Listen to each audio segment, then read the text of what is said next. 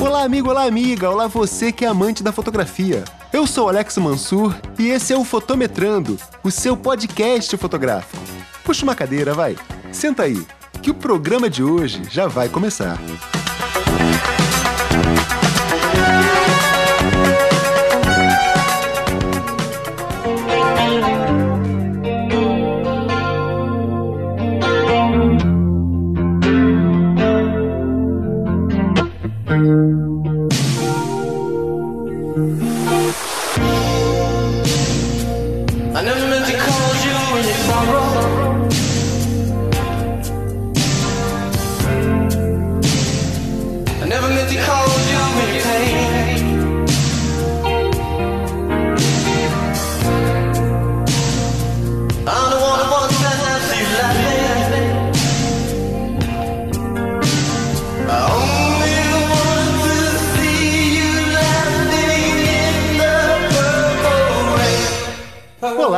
Seja muito bem-vindo. Eu sou o Alex Mansur e você está no episódio número 9 do Fotometrando.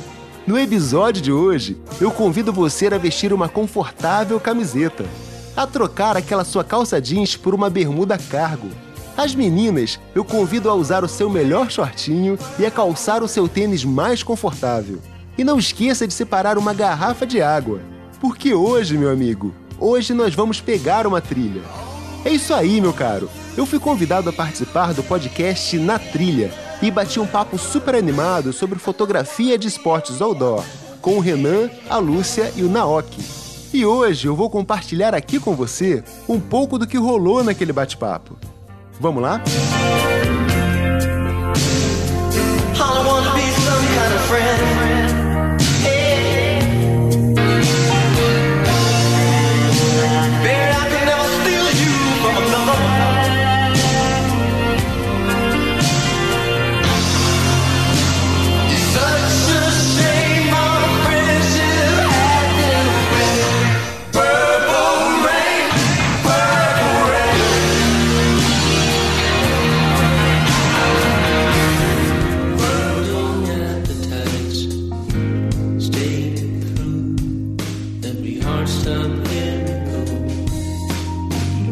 Trilha de hoje vai apresentar a você, ouvinte, o mundo da fotografia outdoor.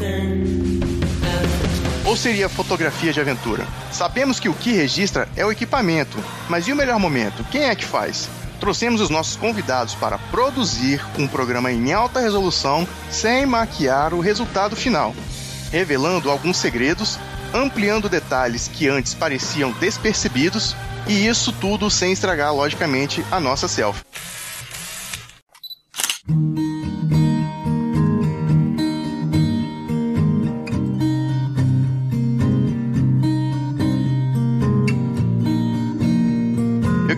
Iniciar essa conversa de hoje dizendo que é com imenso prazer que eu recebo mais uma vez um crossover de podcasts, onde a gente está recebendo aqui o Alex Mansur, do podcast Fotometrando. Tem uma vasta experiência aí com fotografias. Então, Alex, me diga aí, de fato, quem é você, para quem não te conhece ainda. Bom, eu sou um fotógrafo aqui do Rio de Janeiro, trabalho com fotografia de produto e retratos. Tenho um podcast voltado para qualquer amante da fotografia, seja profissional ou amador, que é o Fotometrando. Você consegue chegar lá através do fotometrando.com. Esse sou eu. Cara, eu, eu ouvi vários dos seus programas, eu achei assim muito bacana. Tem tudo a ver com o que nós na trilha fazemos, que é trazer aquele mundo obscuro de uma forma mais palpável. E tem tudo a ver com a gente. Pô, eu também agradeço, cara. É um prazer, pô, muito grande estar aqui no Na Trilha, é muito bacana. Eu já ouço aí o programa de vocês e me amarro, cara. E também o Naoki Arima, um escalador forte, descomunal nas fotos. É um cara que também estou muito contente dele estar presente aqui e apresentando um pouco do que ele faz aí, tanto no- no- nos esportes quanto na técnica da fotografia. É, eu que agradeço o convite aí, galera. E eu sou meio, eu tô entrando meio à vista nesse, nesse papo aí de podcast, porque embora eu seja meio goste de tecnologia, a podcast ainda para mim é uma novidade muito grande, assim. Então, tô tentando me entender aqui e é muito estranho até falar na frente de um computador. Bem-vindo à tecnologia, né? Você não sabe o vício que você acabou de criar para você. É cara. igual pedra e pó, Naok. Vicia, cara. Inclusive, ele, ele até usou um termo aí, o Alex, que é termo de escalada, é entrar à vista, né? Entrar como? Entrar à vista. À vista. Ou seja, vo- você entrar de primeira, né? Ele não conhece tanto de podcast e já tá participando da gravação de um. Mais uma vez, seja bem-vindo aí. Primeira coisa que eu quero saber, eu sei que é uma pergunta óbvia, mas o que de fato é uma fotografia? Fotografia é você registrar uma imagem, seja ela estática ou, ou- não, né? Porque se você parar pra pensar, o cinema é fotografia. O, o prêmio de, de- do Oscar pra melhor captação de imagem se chama prêmio de fotografia. A primeira pessoa que fez uma, uma fotografia conhecida, registrada, foi um francês chamado é, Joseph Nicephore Niepce. Assim, criou uma técnica que ele usava uns tais especiais colocar, aplicados numa superfície metálica que ele conseguiu captar a imagem que ele pegava da janela dele. Um processo para captação que levou horas, mas é a primeira fotografia conhecida. Se você colocar isso no Google, você vai conseguir encontrar ela muito É, fácil. isso foi em 1826, né? É, eu faço a publicação aí pro, pro ouvinte. Existem essa- essas diferenciações aí entre fotografias de eventos, outdoor, fotografia de formatura. Tem essa, essa diferenciação? Porque eu, eu abri aí falando, né? Fotografia de aventura, fotografia outdoor. Qual que é o termo correto pra gente é, é, abordar no- na trilha de hoje? Olha, eu, eu costumo chamar esse tipo de fotografia de fotografia outdoor mesmo, mas assim, se você parar pra pensar, qualquer tipo de ramificação, qualquer tipo de classificação dessa é, puramente arbitrária, né? Entendi. Mas, Pro mim, fo- fotografia outdoor tá bom. Eu não desconheço se tem algum termo oficial pra fotografia desse jeito. Também desconheço. Talvez algumas fotografias podem ser fotografias esportivas também, que o pessoal fala, né? Porque é um esporte também que a gente pratica, né? Mas fotografia outdoor também acho que encaixa bem. Fotografia de eventos, fotografia de estúdio, fotografia de esportiva, outdoor, não importa. É, o princípio é o mesmo, né? Só pra encaixar do que, que a gente vai falar hoje, entendeu, pe- Porque te- existem várias ramificações, vários tipos de fotografia, mas hoje a gente vai passar pro ouvinte como que é a, a experiência de se registrar uma foto na natureza. Poxa, será que no final desse programa eu vou sair aprendendo a tirar uma, uma boa fotografia ou um bom retrato? O que é que precisa ser bom? O equipamento ou o fotógrafo? Ah, essa pergunta todo mundo faz, né? Eu acho que dá pra fazer uma analogia com a, como a gente tá falando de fotografia e esportes, assim, eu acho que dá pra fazer uma analogia com as nossas sapatilhas de escalada, que é o nosso equipamento de escalada também, Uhum. né? Às vezes a gente acha que você tendo uma boa sapatilha você vai escalar bem, né? Então, mesma coisa pra fotografia. Você acha que tendo um- uma boa câmera vai conseguir fazer uma boa fotografia. Na verdade, não é bem. não é a regra, né? Embora um equipamento bom sempre ajude, né? A gente que escala sabe, e quando a gente tá fotografando também sabe que se a gente estiver usando um equipamento bom, ajuda, mas não é o diferencial. Com certeza não é o principal, assim, que define se você vai fotografar bem ou não. Eu às vezes eu vejo assim algumas fotos por aí, a qualidade da foto tá impecável, cara, mas é um registro tão, tão merda, sabe? Um fundo totalmente estranho. Você vê que o cara não é fotógrafo, ele tem um equipamento muito bom, o cara tá usando a parada cara, mas ele não, aquele registro assim não te ganha, sabe? Fala por mim, né? Não sou fotógrafo. Mas às vezes eu tiro algumas fotos, cara, que tem um ângulo bacana e tal, mas não fica boa. Essa que é a dúvida aí que impera, né? Se eu acho que vai sempre existir essa pergunta. Olha, se vocês me permitem, eu acho que a diferença é sempre o fotógrafo. Porque eu já vi pessoas que tiram foto com celular, tá? Nem é um, uma- um mega celular, não. Mas que tira foto incrível, porque sabe usar a- a- o foco na imagem, a iluminação. Sem dúvida. Você chegou lá no topo da pedra, sei lá, de- um- um- uma pedra que tem uma, um bom nível de dificuldade. O que que fez você chegar lá em cima? Foi a sua habilidade de chegar lá em cima ou, ou- ou foi a aderência da sapatilha que você estava usando? Mas assim, o que que fez você chegar lá? Foi sapatilha ou foi você? É o escalador. Eu acho que é a vontade dele. E aí depois vem as outras coisas, mas é ele primeiro. Eu não sou escalador. Se você me der a melhor sapatilha do mundo e eu colocar no meu pé e eu tentar subir numa pedra, eu dificilmente vou conseguir passar lá dos dois, três metros. Mas e se tiver um tigre lá embaixo, prestes a te atacar? Provavelmente, cara, o tigre vai me pegar, porque eu não tenho, cara, eu não tenho, eu não conheço técnica nenhuma de escalada. Mas a sua, a sua motivação pode, pode te impulsionar a conseguir aquele objetivo. É, pô, de repente eu vou lá e ataco o tigre, Taca né? a sapatilha nele e sai correndo. Mas, mas você tá vendo? Tipo assim, por mais que você tenha o melhor equipamento, se você não tiver um mínimo de conhecimento pra você usar ele, você não vai chegar a grandes lugares. Mas, tipo assim, é a mesma coisa com a fotografia. Tipo assim, se você conhece a técnica, se você domina a técnica, não importa o meio que você vai usar pra captar foto, que você vai conseguir fazer uma foto interessante. Talvez ela não saia lá com uma qualidade super nítida, talvez ela não saia lá com um nível de ruído que se o pessoal considera como ideal, mas a imagem em si vai ficar bacana. As pessoas conseguem fazer fotos boas com iPhone, com, com Android, é, Polaroid. Então a habilidade conta mais do que o equipamento em qualquer momento. Você falou da Polaroid aí, acho que a Polaroid ela tem uma, uma autenticidade, né? Com o que você tá ali fotografando, do que uma foto digital que você vai lá e depois manipula ela, né? O papelzinho da Polaroid é inviolável, né? Assim, você pode até escanear aquela imagem e tratar ela depois, mais ou menos, num, num, num programa de edição. Ok. Mas aquele envelopinho ali, aquele, aquele papelzinho que revelou, ele tá ali, já era. É aquele jeito. Se ficou bom e se ficou ruim, ele não vai mentir pra você. Realmente, essa questão de, de, de equipamento aí, ela é delicada, mas tem espaço pra todo mundo, né? O, o fotometrando, ele fala bem disso, né, Alex? Quando você domina uma determinada técnica, você consegue dar o seu jeitinho de fazer aquilo que você quer, mesmo se o seu equipamento não for o ideal. O cara que criou a, a GoPro, vocês já ouviram falar dessa história? Não.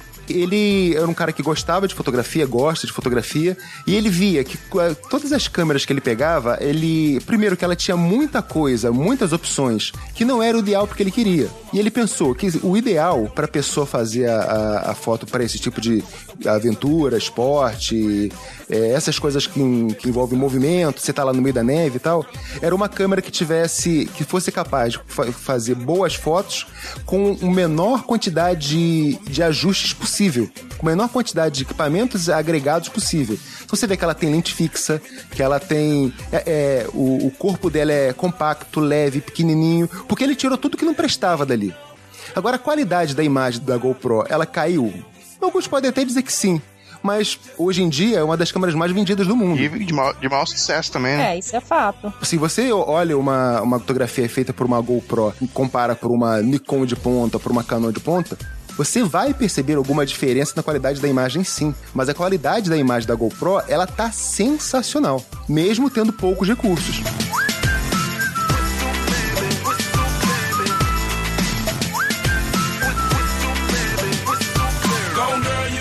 Hoje você só vê imagem digital. Quem é? Qual de vocês aí? Tudo bem, você, Alex, é fotógrafo, né? Profissional, você tem que imprimir as fotos mesmo. Sim, sim. Mas na OK, por exemplo, você imprime as fotos? Imprimo. Eu, eu tenho costume de, principalmente das viagens, de sempre imprimir e fazer foto livro, né? Por exemplo, e sempre na medida do possível também tento fazer algum quadro, assim. É mais para pelo registro mesmo, assim, sabe? Porque é diferente entre olhar no papel e olhar na tela do computador, né? Isso daí é perceptível. A mesma foto você olha na foto, na tela do computador é uma coisa e você pegar no papel, assim, manusear é muito diferente. Eu, particularmente, não tenho feito isso há muito tempo. Já fiz muito quando eu tinha máquina fotográfica, aquela de rolinho, né? É, Depois disso, acho que eu nu- nunca mais eu imprimi uma foto. Tem tempo também que eu não sei quem imprimir foto. É tão prático imprimir, eu vou ali numa, numa lojinha assim, os caras imprimem na hora, né? Prático. Antigamente era muito mais difícil também de lembrar que. Eu me lembro que levava o rolo lá e, e ficava lá uns, sei lá, acho que umas- uns cinco dias pro cara devolver o rolo, né? Hoje, tu leva o arquivo digital, insere o pendrive e na hora já sai a foto também. É muito prático também. Você acha possível o cara começar a ter um trabalho de fotografia aprendendo sozinho? Eu aprendi assim, na verdade, né? Fui autodidata, assim. Eu pesquisei, comecei tricando na internet, depois comprei muitos livros. Basicamente, tudo que eu aprendi foi... Claro que tive pessoas que me ajudaram e tal, mas basicamente foi muitas noites em claro estudando, assim.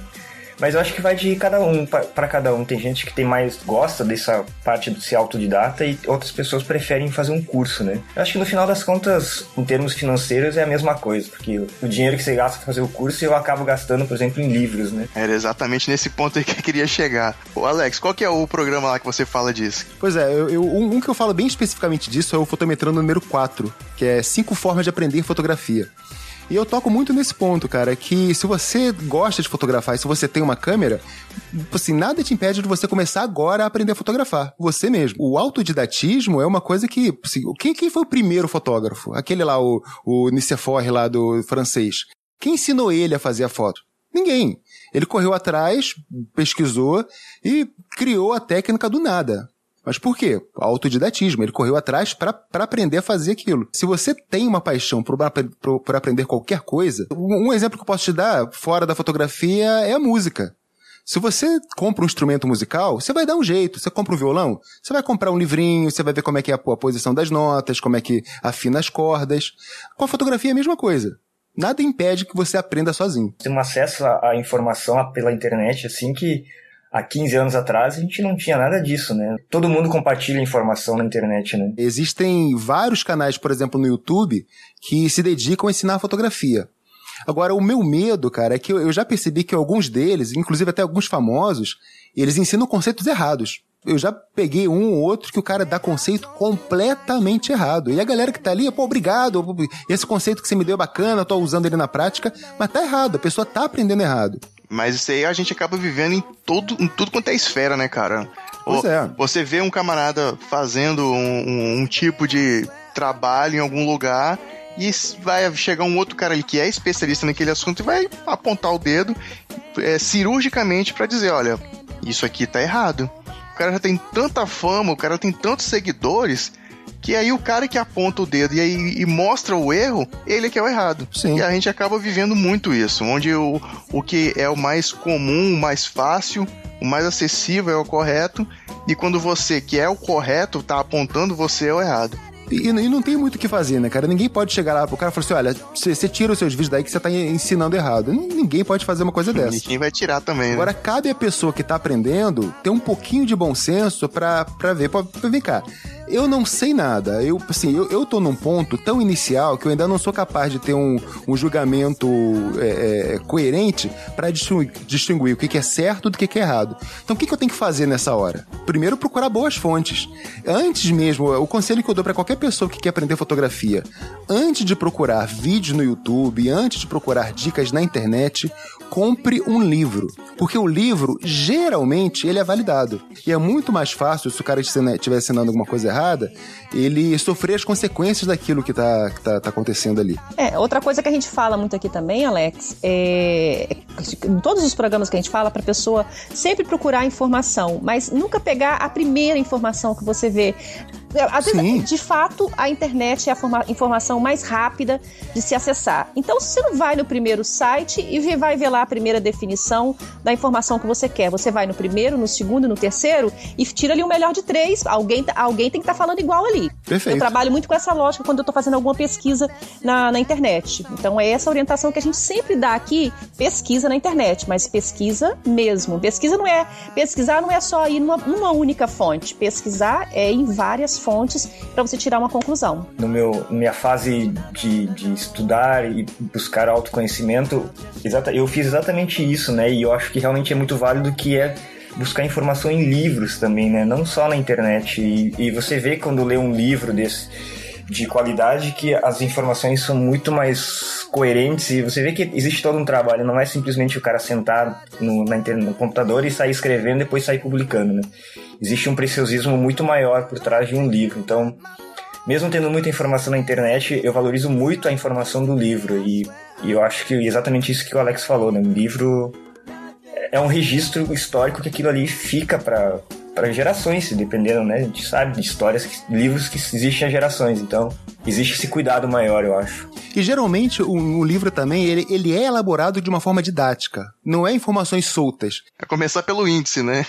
o cara vai, ele vai, vai, vai procurar aquilo que ele quer, mas tá, tá tudo ali no pacote. Já um vídeo não, ele vai ser um assunto, uma, de repente um, um assunto interessante de maneira isolada. Então, às vezes, ele perde o link com e outro às vezes até assunto. de uma forma incoerente, né? O cara tá é, trata um, um, um, primeiro vídeo, sei lá, ah, como usar o filtro de densidade neutra. Se, putz, mas o que, que adianta o cara ver aquele vídeo agora se o que o cara tá querendo aprender é como fazer a fotometria? Num livro, o, o cara vai ter informação numa ordem coerente de aprendizado. E só, Olha, você desculpa vai- interromper, mas o que, que é fotometria? Também ia fazer essa mesma pergunta. Pô, e é, e é o nome do meu programa. Fotometrando. A gente, pra, fa- pra fazer a foto, a gente, na verdade, a gente tá registrando a luz. Concordo. Você imagina a luz como ela sendo, sei lá, um, um fluxo de água de uma torneira aberta. Uhum.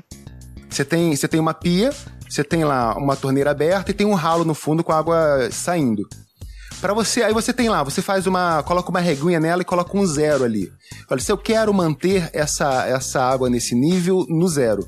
Se eu começar a jogar água demais, o nível vai começar a subir e ele vai ficar acima de zero. Se eu colocar água de menos, a água vai, eh, vai, vai descer mais rápido pelo ralo e ele vai ficar abaixo de zero. Então, na fotometria, é ex- exatamente isso. Você controlar a quantidade de um fator em função de outro fator para manter no zero. Aí, como é que são esses fatores na câmera? Você tem a velocidade do obturador e a abertura do diafragma. Você encontra ah, um, um- ponto ideal que você vai conseguir encontrar aquele zero ali da fotometria. Como se fosse aquele zero do pontinho do nível da água na bacia ou da pia. Assim, se você abre muito uma torneira, para que aquele nível não comece a subir, você vai ter que abrir um pouco a quantidade, a a abertura do ralo, para que a velocidade de escoamento seja é, constante. Agora, tipo assim, se você fecha, se você fecha a torneira, você tem que fechar um pouco a- o diâmetro do ralo para manter aquele nível zero. Então é assim que funciona a abertura e o dia- o diafragma. Caramba, então, então a fotometria é você alcançar o equilíbrio ali pra ter a melhor foto.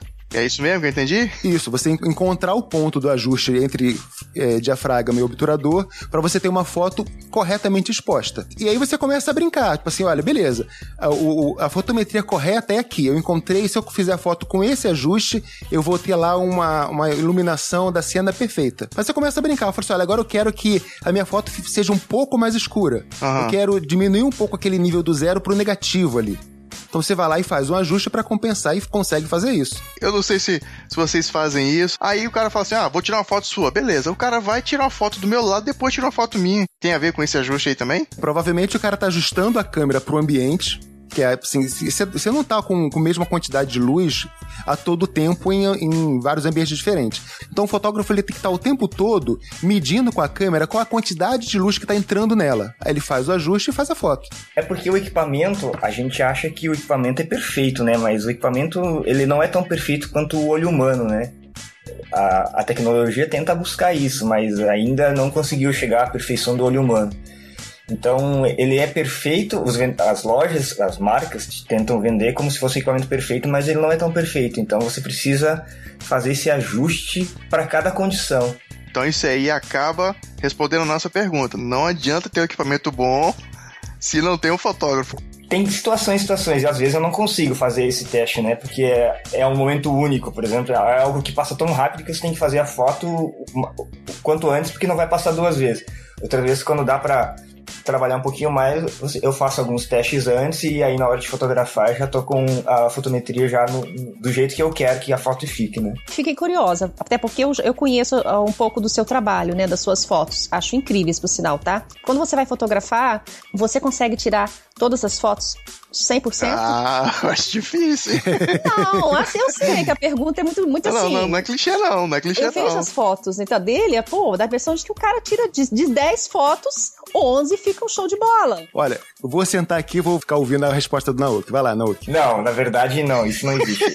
Não o quê? Não tira várias ou Não, vai uma eu, eu, eu tenho, eu tenho a seguinte teoria, assim, de que a gente, num- numa sessão de foto, ou num dia de escalada que eu tiro umas fotos, que a gente consegue tirar apenas uma foto boa. Quando consegue. Sério? De quantas? É, essa é a minha teoria. E aí o quantas, né? Isso acontece assim, ó, eu, já, na minha experiência, às vezes você quer lá e quero, digo assim, não, eu quero tirar uma foto desse cara escalando. Você vai tentando, tentando. No final vai chegar e vai dizer, pô, tirei 100 e nenhuma ficou boa. Isso já aconteceu. Caraca. É a pessoa, na verdade, é uma autocrítica, né? Tu olhar e dizer, não tá boa. Outras vezes você vai lá e tira apenas uma foto e acerta de primeira. E depois tira todas as outras e diz, Aham. a melhor foi a primeira, as outras não ficaram legais. Tem que ter amor, viu, pelo negócio, porque tirar 100 fotos e de repente ficar só uma Ah, boa. mas eu, eu, eu vejo isso como natural, Lu. Eu tiro várias, várias fotos, várias, várias. Aí eu, quando, aí eu vou mandar pras pessoas, alguns, ah, manda as fotos aí, bicho.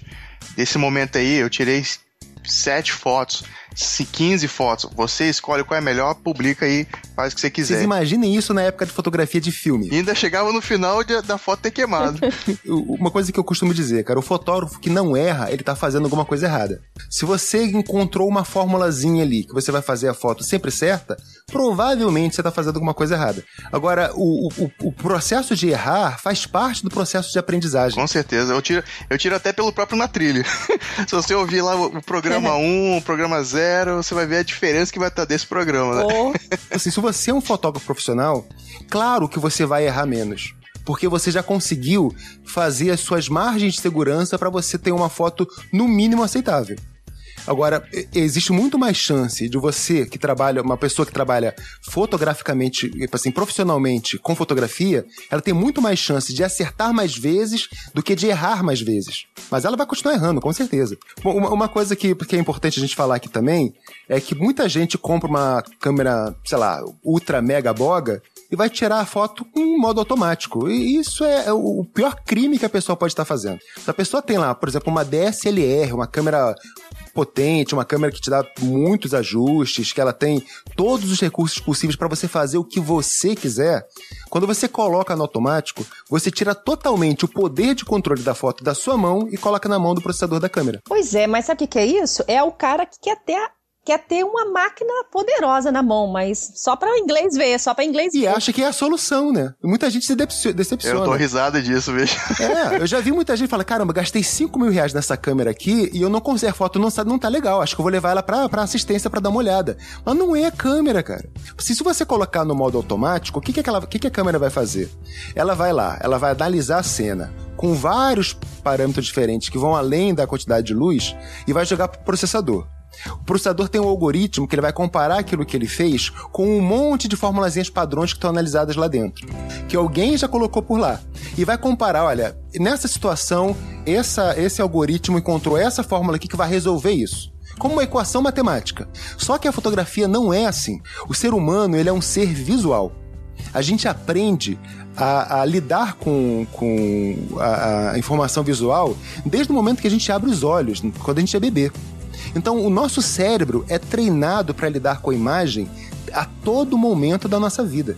Você olha para uma imagem, você leva microsegundos para analisá-la toda. O Verdade. computador dificilmente vai chegar perto de fazer isso. Não tem como, né? Para você ter domínio da sua câmera, para você ter domínio da sua fotografia, você vai usar esse recurso que o seu cérebro tem de analisar uma imagem para fazer a foto que você quer. Muitos fotógrafos usam muito esse termo, que a imagem, ela primeiro é pronta na, su- na sua mente antes dela ir para antes de você fazer o clipe. Eu já ouvi isso. Mas é verdade. Primeiro você visualiza e fala, eu quero fazer desse jeito. E com você é assim também, ô Naoki? Você consegue imaginar um dia de escalada ou um dia de, de situação outdoor e pensando, ó, quando chegar nesse momento vai ser a hora do clique.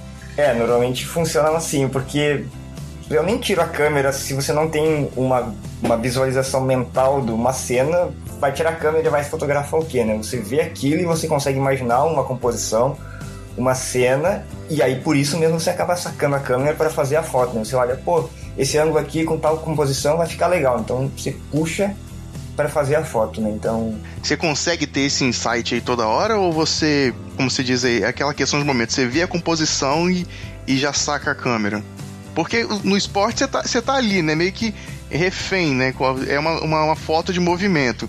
É, é, se você se passar aquilo ali, passou, você não registra mais. É, mas aí você consegue prever, né? Que é uma coisa que, que é uma coisa que eu acho muito legal, né? Você, Exato. você vai escalar uma pedra com alguém e você tá olhando, é que tem que existe uma percepção do ambiente que você tem que estar, né? Porque é, a fotografia, assim, é, é luz, né? É presença e ausência de luz, né? Então, ao longo do dia, a iluminação muda, por exemplo. E o, você consegue... Eu, pra mim, não, é- não digo que é natural, porque eu estudei mais ou menos para ter essa visão, né? Que você... Ao longo do dia, a, iluminação vai mudando. Então, você vai escalar em algum lugar, você sabe que esse horário aqui, talvez mais pro final do dia, a luz vai vir meio de lado, e aí a pessoa vai estar escalando ali, e aquilo ali vai ficar uma foto bonita. Então, você consegue meio que antever, assim, ah, então, daqui a duas horas, se alguém estiver escalando, e eu for ali, eu vou conseguir tirar uma foto E boa. você já vai preparado para isso, né, não? Exatamente. Você já, já tem em mente ali qual o ajuste que você vai precisar, qual o tipo de lente você vai pre- precisar, e você já vai preparado para isso. É, Aí, aí chega, chega o, o Mobrauzão igual eu, e fala assim, rapaz, você tem o dom da foto, hein? Você nasceu com isso. Eu me lembro, por exemplo, de uma foto que eu já eu sei que eu quero fazer aquela foto, sabe? Só tá, eu só tô esperando a combinação entre eu estar naquele dia, que tá com a luz boa, e ter a sorte de alguém ainda estar tá escalando naquele lugar, né? Então a foto, por exemplo, já tá sendo criada mentalmente. Já, que, assim, sei lá, talvez uma semana, daqui a duas semanas aquilo vai acontecer, daqui a quatro meses vai acontecer. Mas mentalmente já tem aquela imagem formada, e agora só tô precisando que as coisas aconteçam para concretizar. E claro que quando você fotografa profissionalmente, não é o meu caso, né? Que você precisa, você tem. Não é? Como não? É, tem o teu trabalho, né? Então você tem prazos e, e eu, eu tenho muito mais liberdade. Então eu não preciso criar e dizer assim, eu preciso fazer aquela foto, então vamos lá, vamos fazer aquela foto, né? Eu gosto muito de trabalhar no natural, assim. Oh, achando que eu tava falando com um cara profissional em fotografia, rapaz. Não. ele é profissional, ele só não, tra... não vive disso, né? Eu não ganho dinheiro em cima disso, né? Eu sofro muito menos pressão do que o Alex trabalhando, por exemplo, né? Você é um fotógrafo amador no, no melhor conceito da palavra, né? Amador, né?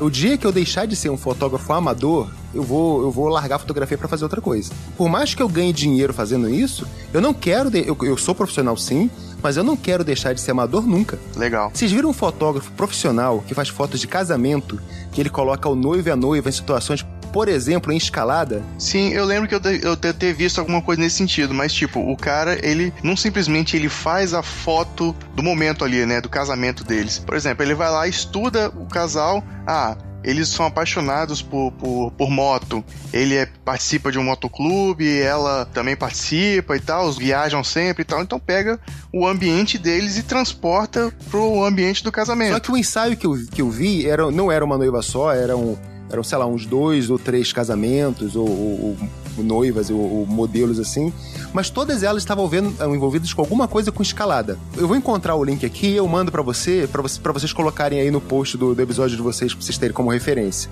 O cara consegue fazer um trabalho que é profissional uhum. de uma forma totalmente anticonvencional.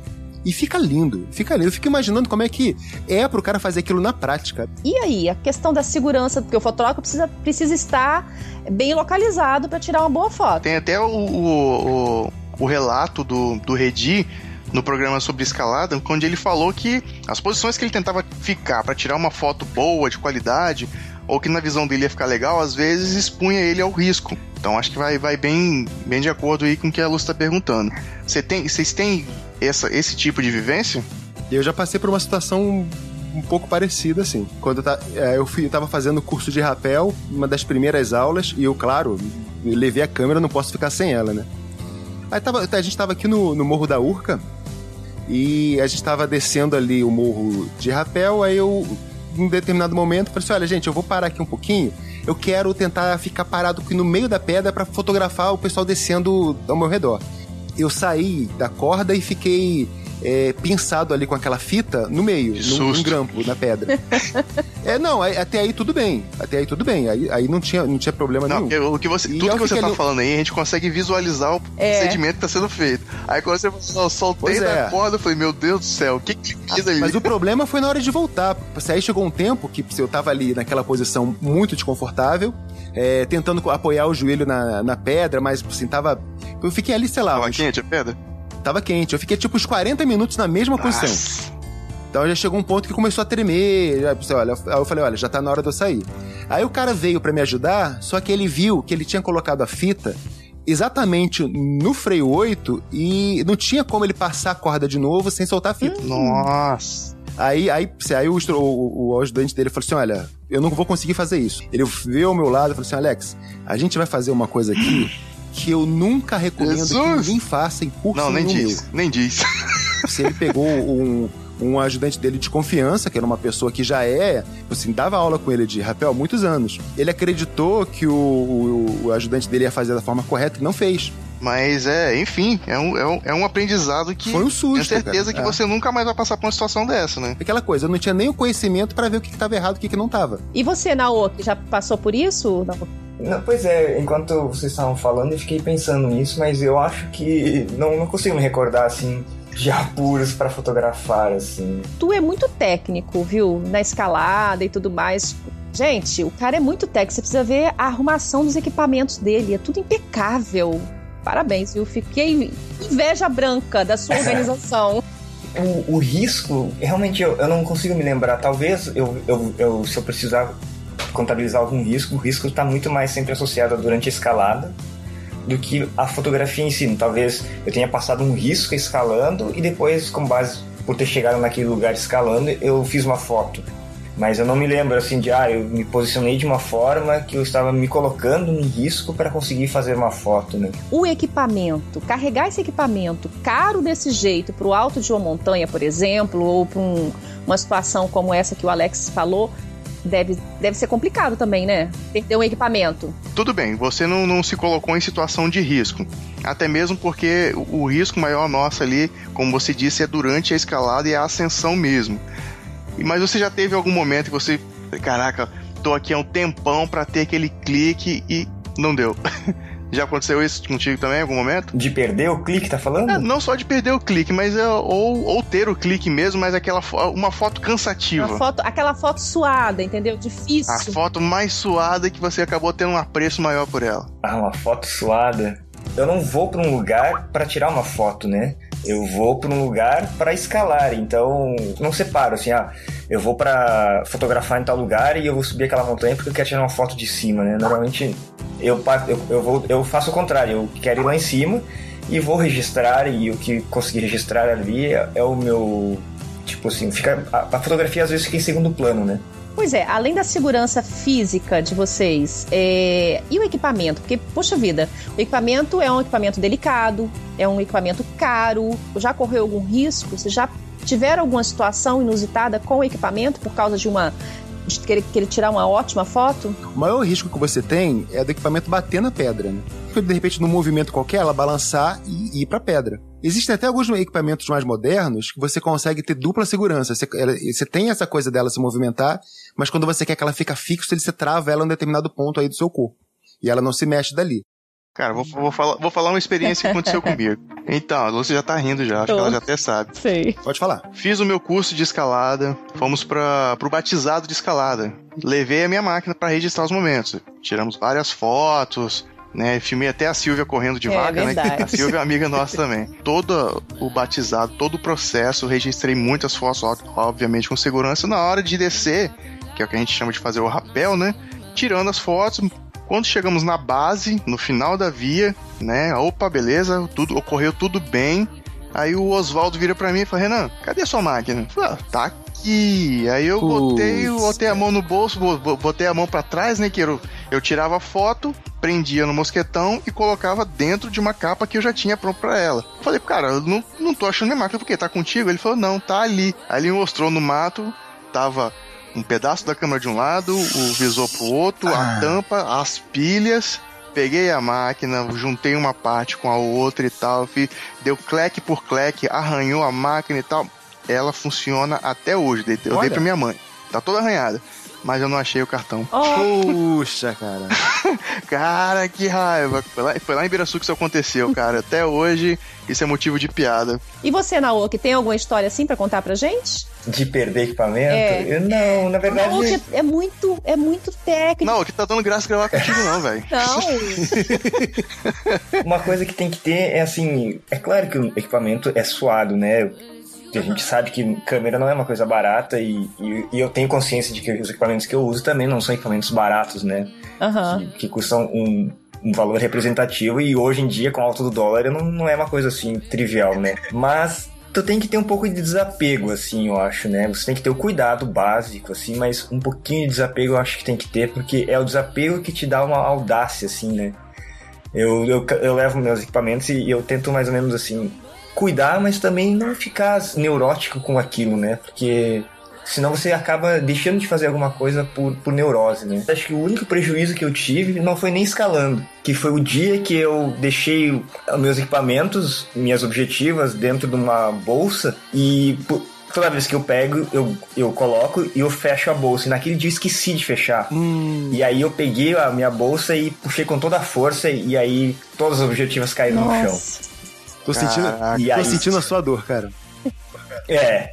Quatro objetivas caíram no chão, assim, cara. Imagina cair de cima do carro, assim, quatro objetivas no chão de concreto. Eu perdi só uma objetiva. Que bom que foi só uma, né? Menos mal. Foi só uma. Eu tenho que até consertar, não sei se tem conserto, mas não quebrou nada de vidro, assim, mas eu acho que quebrou alguma coisa de rolamento que não tá focando bem. Foi um descuido da minha parte, na verdade, né? E outra coisa que eu tento ter ao máximo é, é cuidado de manter um, um procedimento padrão. Porque quando você tá escalando, você fica muito extenuado fisicamente, né? Então, se você não consegue fazer as coisas no automático, você acaba cometendo erros. É a mesma coisa que acontece quando a gente escala, né? Se você tira a câmera e coloca de volta, fecha o zíper. Sempre. Ah, nem que seja 5 segundos depois eu vou tirar. Não, fecha o zíper. Porque uma hora você acaba Verdade. esquecendo de fechar e aí se acontece alguma outra coisa que você não estava prevendo e, e perde a câmera, né? Então eu tento sempre manter procedimentos padrões e mesmo sendo muito chato, tento repetir mesmo cansado, porque aí se torna É automático. justamente nessa hora que os erros costumam ocorrer, né? É algo que eu costumo falar sempre, né? Você tem que treinar o momento de dificuldade durante o processo de facilidade, que na hora que a dificuldade vier, você vai ter facilidade pra sair dela. que se você não cria aquela coisa de que não importa o que aconteça, você tá sempre verificando, sempre checando tudo, dificilmente você vai ter um erro. Agora, se você não criar esse reflexo motor automático, não tem jeito. É o excesso de confiança também, né, É, cara? pois é. A gente acaba sabendo de vários acidentes que acontecem em virtude disso.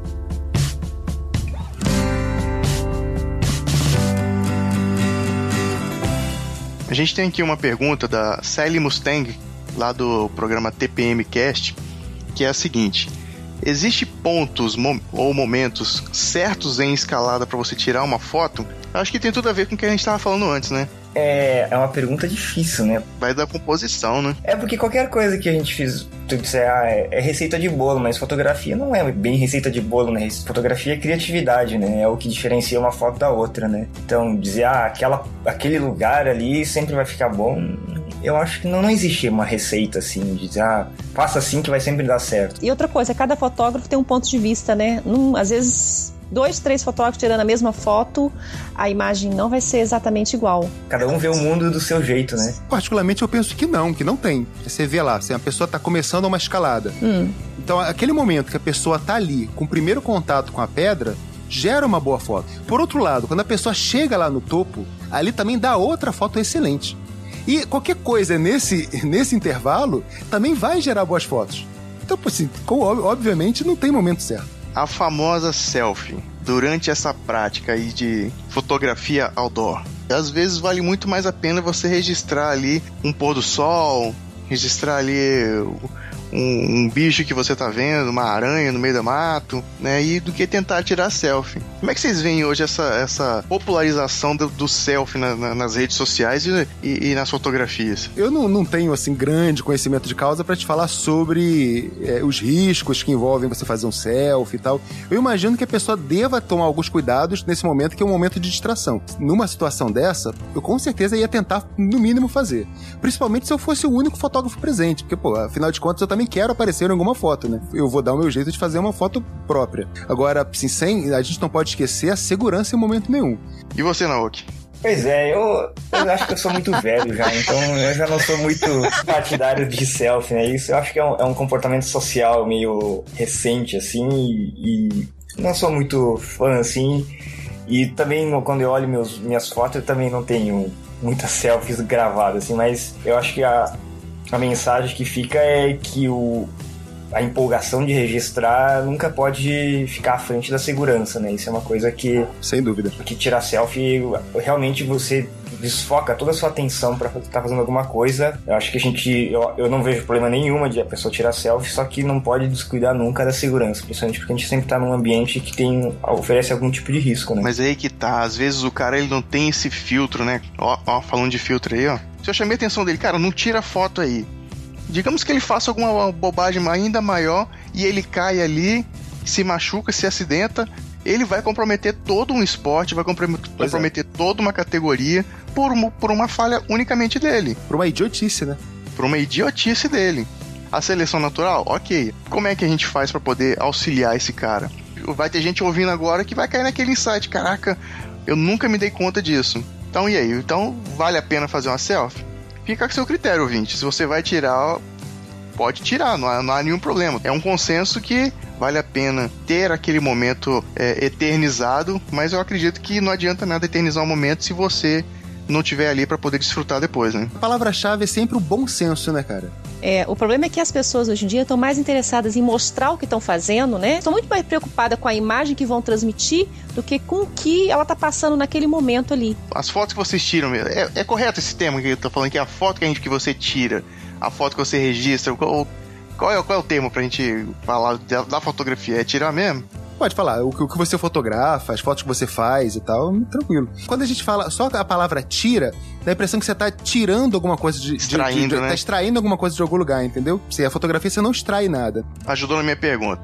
Quando vocês fazem umas fotos, vocês imprimem, vocês simplesmente publicam. O Naoki tava falando aí que ele, ele, ele imprime, né? É porque imprimir também não é uma coisa muito é, barata também, né? Porque normalmente quando eu faço um trabalho de imprimir, eu, eu, registro em fotolivro e, e faço impressões de alta qualidade. É, até, até quando o dólar tava bom, eu mandava imprimir até fora do país, né? Então é um, é oneroso, assim, né?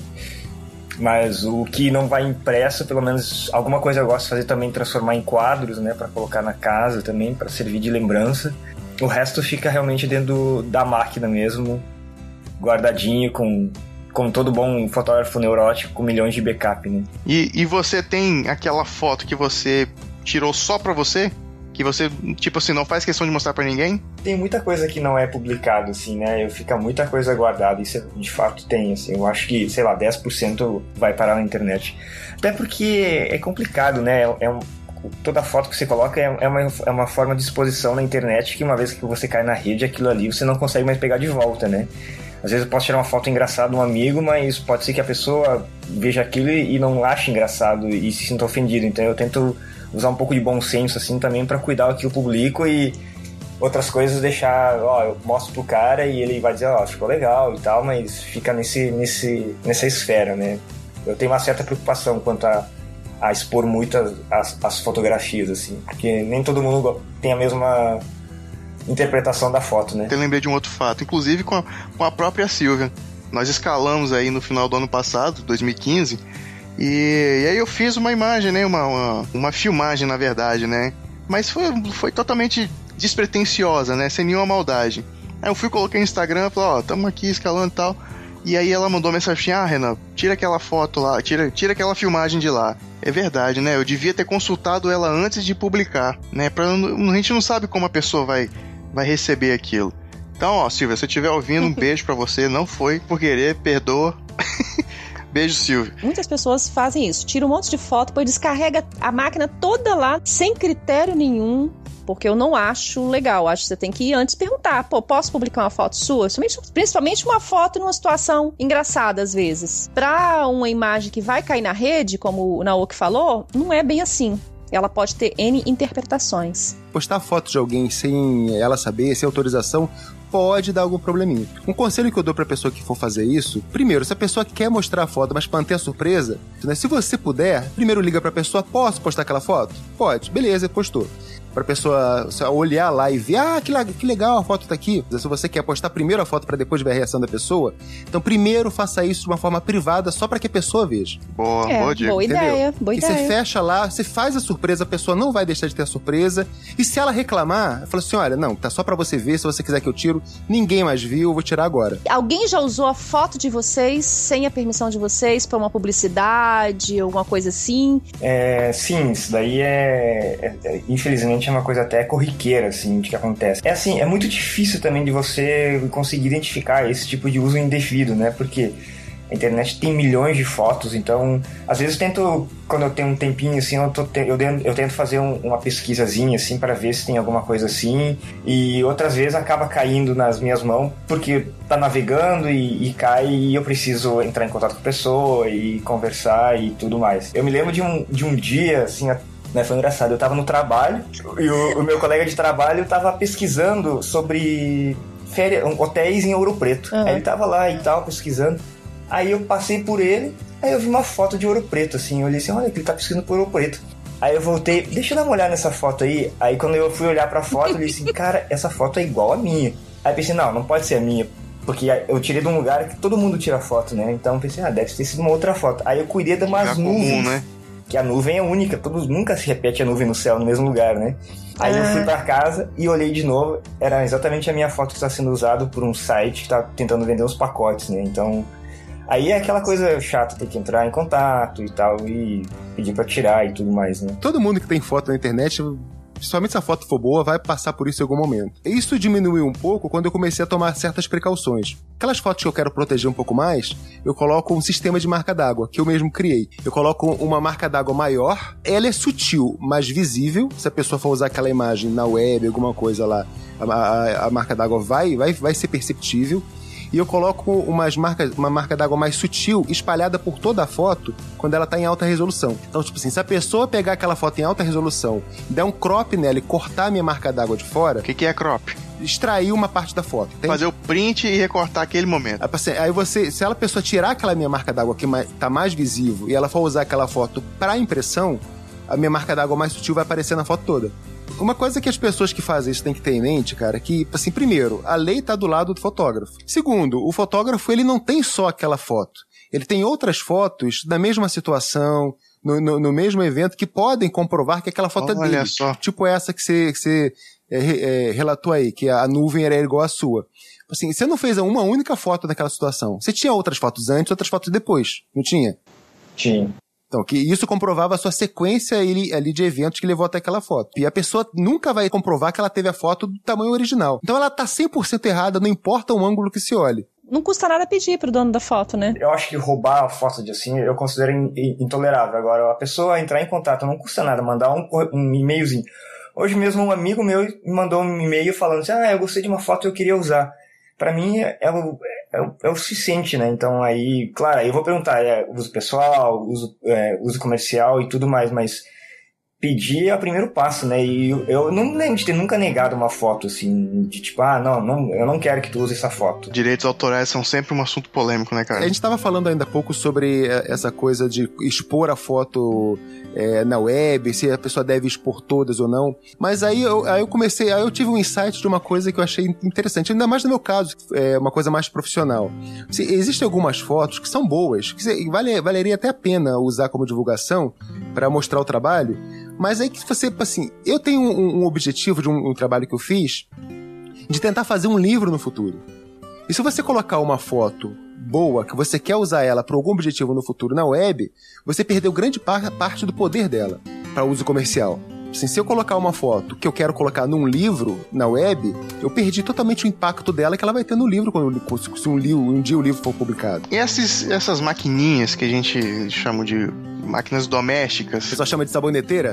eu não chamo de saboneteira, não, mas é assim que eles vão chamar? É, alguns fotógrafos chamam ela de saboneteira, porque ela parece uma saboneteirazinha, né? Ela tem alguns aspectos ali que eu acabei descobrindo na, um pouco na prática, né? Mas eu não sei como eu fiz. Por exemplo, lá no Pico da Bandeira, uma das vezes que eu estive lá no ano passado, poxa, eu tô de madrugada, eu tô acordado, o que eu vou fazer? Vou tirar foto. Comecei a fazer várias fotos e nenhuma eu conseguia registrar o céu. E aí fui mexendo nas configurações, ISO, aquela abertura, não sei o que, até que eu consegui registrar algumas fotos das estrelas. Mas eu nunca imaginei que eu ia conseguir colocar essa. É, é, registrar essa foto. Existem algumas coisas que vocês possam dar de dicas para os ouvintes, né? Que tem essa saboneteira, como você diz aí, para poder tentar é, registrar o melhor momento para ele, né? O que, que ele precisa ajustar numa máquina dessa para tirar uma foto bacana? Saboneteira, celular, existe uma certa limitação realmente que algumas máquinas não vão conseguir registrar, por exemplo, foto de céu tão perfeito quanto uma máquina melhor, né? Tudo, tudo existe um limite, tu consegue chegar até um certo ponto, depois daquele ponto em diante você consegue só com outra câmera.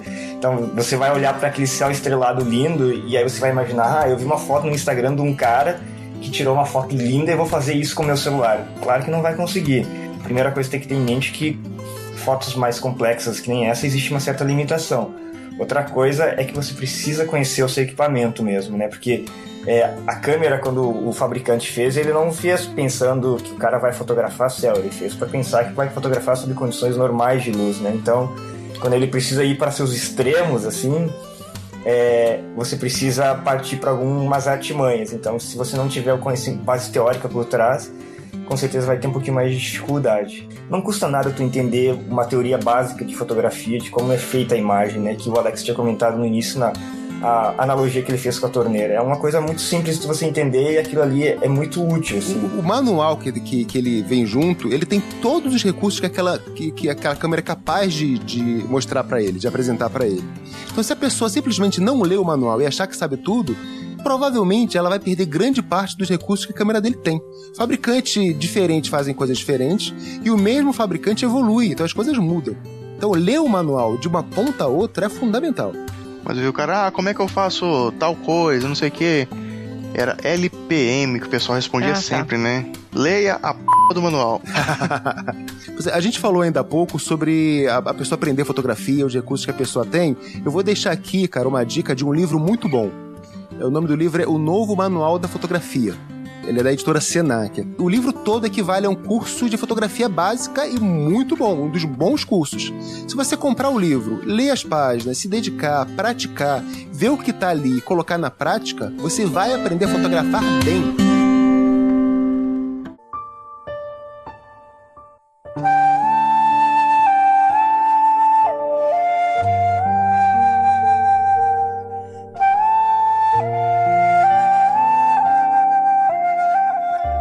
Pode ser treinado a fazer muitas coisas, né? Você vai, você treina ali o teu olhar, você estuda e vai tirar uma boa foto. Mas existem aquelas pessoas que têm um dom? Eu acho que se o dom não existisse, a minha palavra dom existiria, né? Porque não existe palavra para coisa que não existe, né? Eu acho que a palavra dom, ela pode ser associada também à sensibilidade. Sim, sem dúvida. Principalmente na fotografia. Então, podemos ter complementar aí essa questão do dom com a sensibilidade. Aí, quando falta a sensibilidade, uma ferramenta de edição de imagem, ela consegue salvar isso aí? Cara, assim, uma foto ruim, ela vai ser ruim sempre, cara.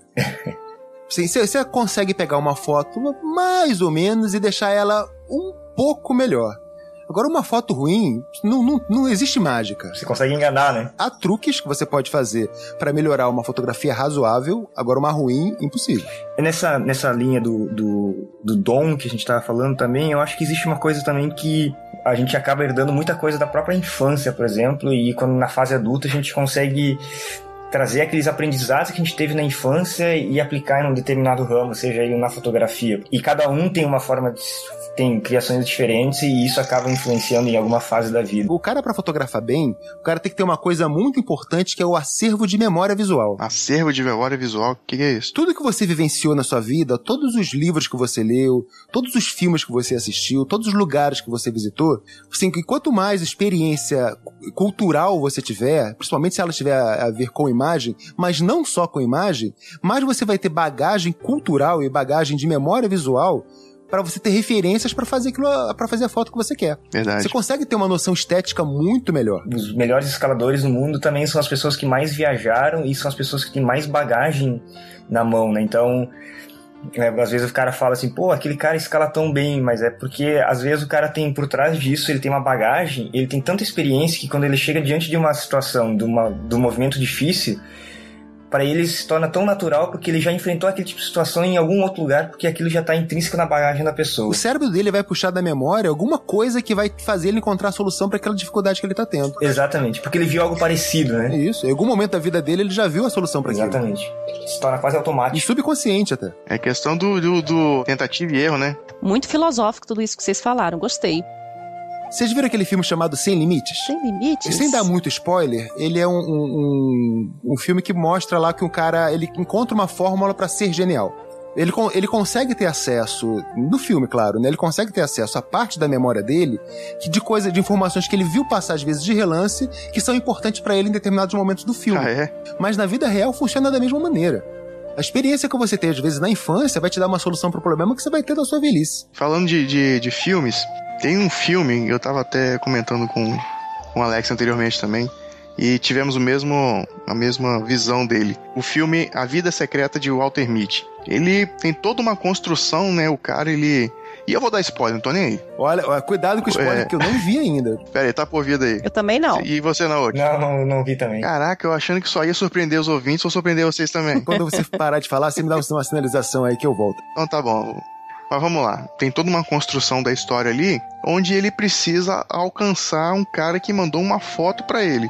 e ele faz uma, uma jornada cheia de aventuras e situações inusitadas que ele nunca passaria se ele não tivesse saído do lugar. E aí ele encontra esse cara, esse fotógrafo, né? E ele tá exatamente paradinho em um, em um ponto, em uma montanha, é, esperando o momento certo de clicar um, um lince, um animal lá que só vive naquela região e só aparece naquela época do ano. Muito raro, né? Muito, muito difícil de ser fotografado. Muito raro, não, não tem foto do bicho, mas eles sabem que existe. E ele tá ali paradinho, uma objetiva gigante. E o cara tá ali do lado dele, né? Conversando com ele. Aí eis que aparece o bicho. Tem o melhor ângulo, tem o melhor momento. Dá uma olhadinha, o cara olha.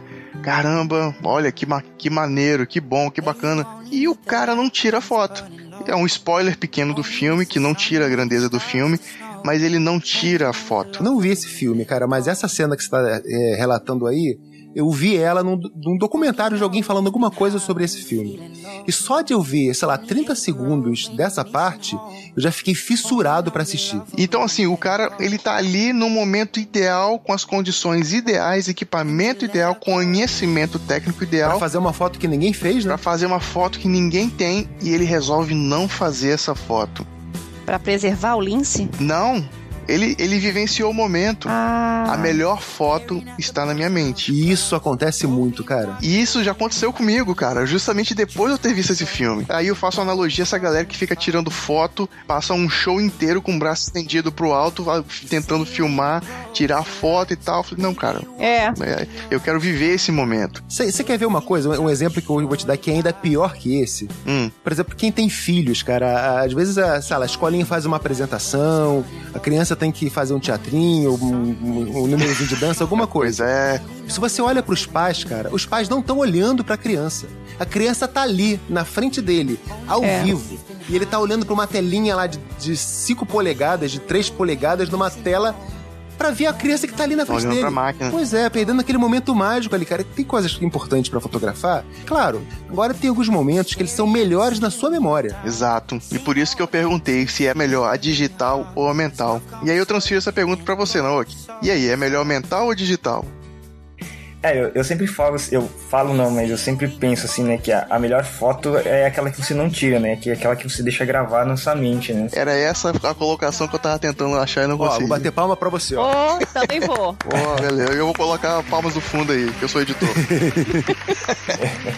eu gosto de fazer assim, eu chego lá, por exemplo, pôr do sol, né, eu sei que tem aquela hora perfeita que existe uma janelinha de 5 minutos ali, que é aquela foto que você vai fazer. Você pode passar assim os, os 15 minutos anteriores e 15 minutos posteriores tirando, mas você sabe que só vai ter uma janela perfeita que você vai fazer a foto perfeita.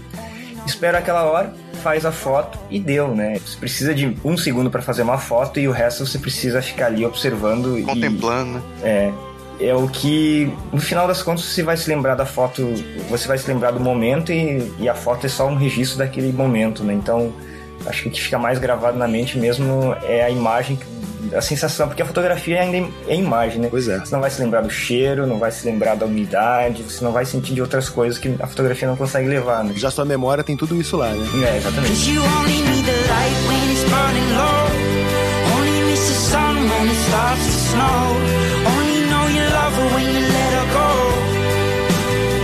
Eu passei por uma experiência assim, foi até meio que forçado. Eu fiz uma viagem pra, pra Itália e eu fiquei fissurado em fotografar tudo que eu pudesse. Tudo. Assim, todas as galerias de arte, esculturas. E, e teve um lugar que eu entrei, que é, que é em Roma, chama é, Galeria Borghese, que lá é proibido fotografar. Assim, nem celulares deixam você entrar. Tem um armário com uma chave, você coloca tudo que é eletrônico lá dentro e tranca. E eu te falo o seguinte: de toda a experiência que eu tive na viagem, aquele lugar assim, foi a, a coisa que mais me emocionou. E eu não tinha uma câmera ali para fotografar, não podia.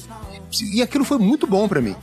Porque eu consegui curtir cada segundo, segundo que eu tava ali dentro. Cara, é, é tão emocionante que você olhava pro lado e você via a gente sentada no chão, olhando pro teto, pra pintura do teto, chorando. Pode parecer exagero, mas é muito comum de acontecer isso lá, cara. É lindo demais. E você não pode fotografar. De repente, pelo fato de você, de você ter sido privado de fazer a foto, de entrar com equipamento, a sua sensibilidade ela aumentou ao ponto de, Sim. de fato, vivenciar, vivenciar aquele momento, né, cara? Cara, mas é lindo demais, cara. É lindo demais. E, assim, poucas pessoas no mundo têm foto dali. Quer ter a experiência de conhecer? Vai lá entra lá e conhece, conhece a galeria. é, nesse mesmo link, assim, acho, acho que tem, existe uma coisa que, que. Existe fases na fotografia, né? Como na, na- da, da vida do cara como fotógrafo, seja amador profissional. Mas existe uma fase que você não- aprender a não precisar fotografar, eu acho que é uma coisa que é difícil de a gente. Eu, eu levei um certo tempo também.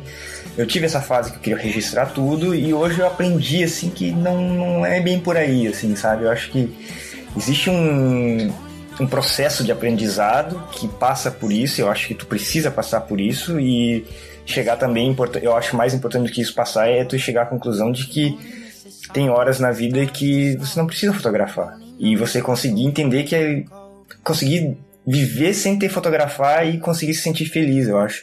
Que nessa experiência do Alex deve ter sido uma coisa que deve ter mudado a experiência pessoal dele, né? Sem dúvida. A partir daí eu comecei a reavaliar um pouco o que, que é importante realmente. Exatamente. Eu te falo, se você já chegou nesse nível, cara, de você avaliar aí o que, que é, é importante ser fotografado, o que, que não deve ser fotografado, você tá de parabéns. Porque já é um nível bem, bem avançado da fotografia. Caraca, tá aí uma coisa que, que eu achei, assim, fantástica. De, tá muito bacana, eu tô gostando muito dessa conversa, mas É. a, a frase, você tem que aprender a não tirar foto. Isso. Eu achei isso fantástico. E nos dias de hoje, né, com tantas facilidades tecnológicas para fotografar, para gravar, é, as pessoas esqueceram um pouco desse momento, né, de não vamos registrar agora, vamos é. viver o momento, vivenciar. As pessoas, as pessoas elas, têm, elas têm cartões de memória cheio A minha e mente vazia, né? memória vazia. É, é a mente vazia. Exatamente.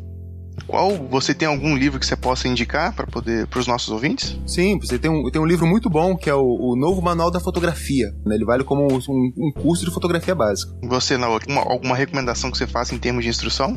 De instrução, pois é, tava pensando. Que, que eu acho que www.naokiarima.com existe um livro que eu quando eu comecei a estudar fotografia eu precisei assim foi o livro assim mais direto que eu consegui achar que eu achava muito bom. Hoje eu olho para aquele livro assim eu acho assim meio assim meio clichê demais assim mas na fase inicial onde você tem 10 milhões de dúvidas e cada, cada resposta para uma dúvida você encontrava mais 10 milhões de outras dúvidas aquele livro eu acho que foi assim um feijão com arroz assim que que ajudou a clarear bastante. Era um livro de manual de fotografia do Scott Kelby, acho que era. Não me lembro nem sei se era o nome era manual de fotografia. Eu não sei se o Alex conhece esse livro também. Eu tenho, eu tenho esse livro do Scott Kelby. Não é o melhor livro de fotografia que nem esse que você tinha falado agora, mas ele pra mim salvou bastante coisa, assim, eu aprendi muita coisa. Eu só recomendei esse outro, o Novo Manual, porque ele é mais atualizado, né? Ah, Ele, tem, ele envolve fotografia digital e tal, ele é mais atualizado. O bom professor é aquele que te dá os caminhos para você achar o conhecimento. Verdade. Esse ponto aí que o Naoki falou, de, de o livro ele apresentar ali o feijão com arroz. E se você quiser comer um bife, você vai saber onde procurar. Então, se esse, esse feijão arroz, esse feijão com arroz, ele, ele é importante também.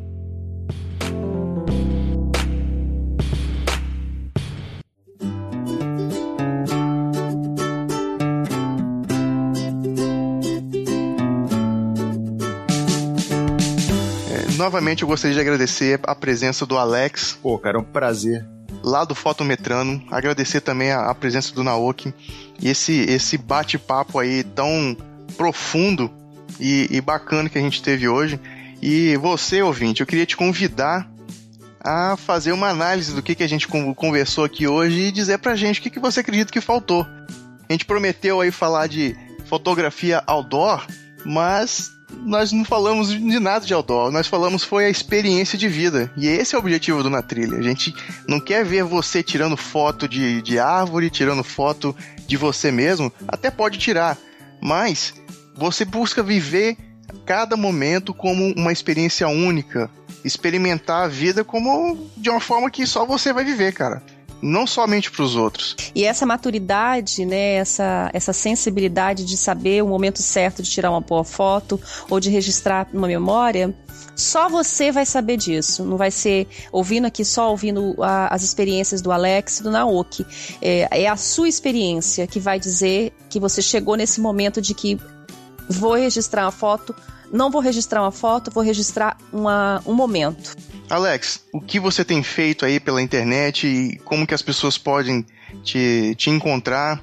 Cara, eu quero agradecer aí pelo convite, cara, eu tô me sentindo muito feliz aqui, eu achei o papo sensacional e obrigado aí pela oportunidade de trocar essa ideia com vocês. Quem quiser me achar, eu tenho o meu site pessoal, que é o alexmansur.com. Eu também tenho um podcast, que é de fotografia o Fotometrando, a gente já falou no começo, que também é fotometrando.com. No Instagram e no Twitter é arroba fotometrandopod e o meu pessoal é arroba Alex Mansur. Se quiser ir me seguir e. Contratar. E, contratar, principalmente contratar, fica à vontade. o Alex vive disso, né? Só lembrando, galera.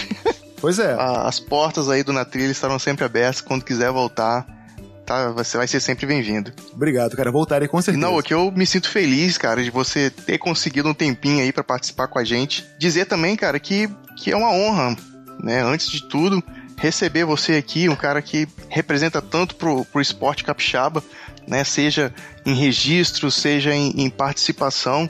Então, é, obrigado mesmo, cara, por ter aceitado esse convite para participar com a gente. Não, eu que eu agradeço o convite. É... Foi uma experiência minha primeira experiência gravando, falando na frente do computador, para as paredes. É isso, você tá falando para milhares de ouvintes agora, vai ter gente te seguindo no Twitter. Eu, eu, eu acho que é, fazer esses levantamentos e perguntas capciosas que vocês fizeram, comentários muito interessantes que o Alex fez, assim, foi muito, muito interessante para levantar algumas questões que né, você não faz no seu dia a dia, né? Então você diz, poxa, olha só, é verdade, sabe? Então, nesse sentido foi bom assim para até levar uma reflexão mais profunda assim sobre o assunto, né? Acho que fotografia a gente às vezes vive num mundo muito individualista e você vive naquele momento só seu e tentando registrar as coisas e, e essas perguntas que vocês fizeram assim foram muito muito bacanas assim para levar reflexões que com certeza vão melhorar na vida profissional e, e pessoal daqui para frente né? então agradecer mais uma vez aí o convite. Se vocês tiverem interesse de acompanhar é, eu tenho um site pessoal na é, lá dentro tem todos os links para as redes sociais é, eu tento escrever algumas coisas sobre minhas andanças de escalada pelo estado e tento, juntamente com algumas fotos. Então visitem lá e agradecerei a visita de vocês. Beleza. É isso aí, ouvinte. Se você curtiu esse programa, compartilha, avisa para quem tem curiosidade sobre o que, que é uma fotografia outdoor, qual é a experiência, como pode ser feita, enfim. O espaço agora é de vocês e a gente espera o seu retorno, o seu feedback para a gente continuar expandindo esse assunto. Agora é, agora é com vocês.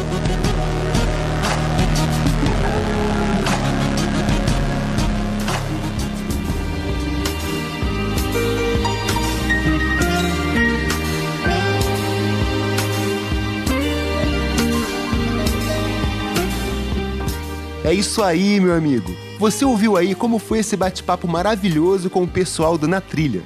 Para mim foi um prazer imenso gravar esse episódio com eles. Espero que você tenha curtido tanto quanto eu. Me and Mrs. Jones.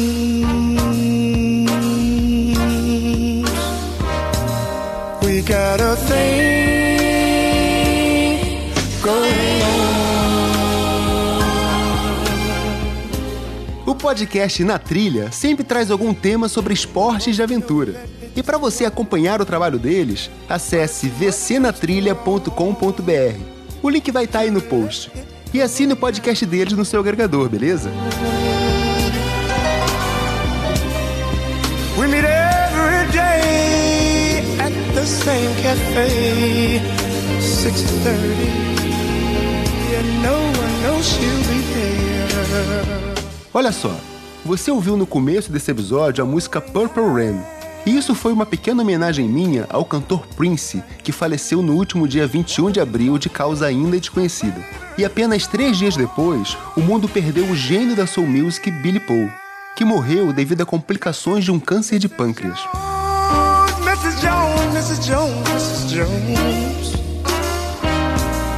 We got a thing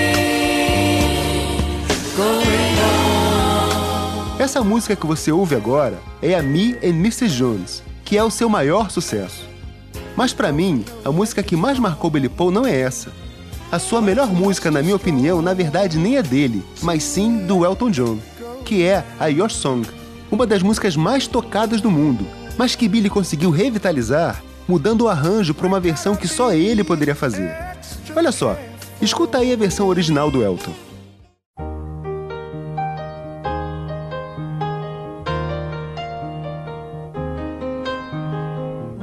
It's a little bit funny, this feeling inside. I'm not one of those who can easily hide. I don't have much money, but boy, if I did, I'd buy a big house where we both could live. Ela é linda, não é? Agora escuta aí o que o Billy Paul conseguiu fazer com ela. Olha só.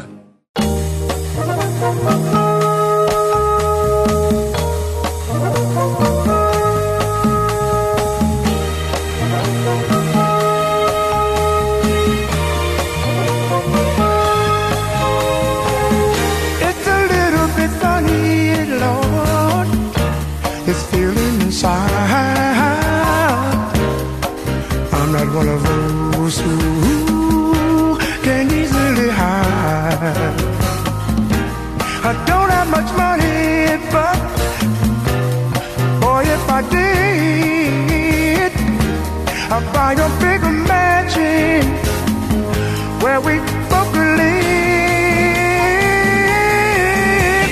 If, if, I was a sculptor, Lord, honey. Viu só que genial? Essa versão do Billy deu mais alegria, deu mais vida a essa música. Ele conseguiu pegar algo que já era lindo e elevar ao nível da perfeição. Putz, cara, que bacana. Vamos ouvir um pouquinho mais. E fica aí a minha homenagem a esse gênio. Gave me your gift, Lord, and I'm gonna sing it for you. And you can tell everybody that this is the song. It may be a quite, quite a simple, but uh, that's how it's done. I hope you don't mind. I hope you don't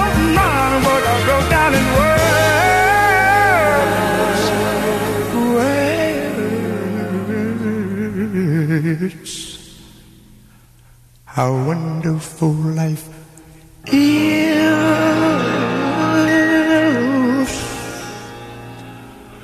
when you're in the world. world, world.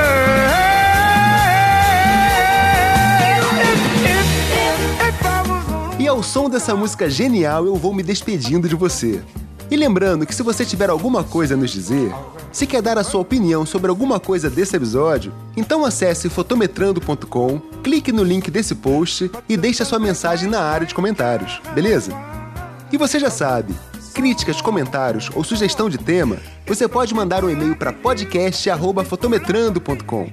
E siga a gente no Facebook em facebook.com/fotometrandopod. E siga a gente também no Twitter e no Instagram em arroba fotometrandopod. É isso aí, meu querido. A gente se vê no mês que vem.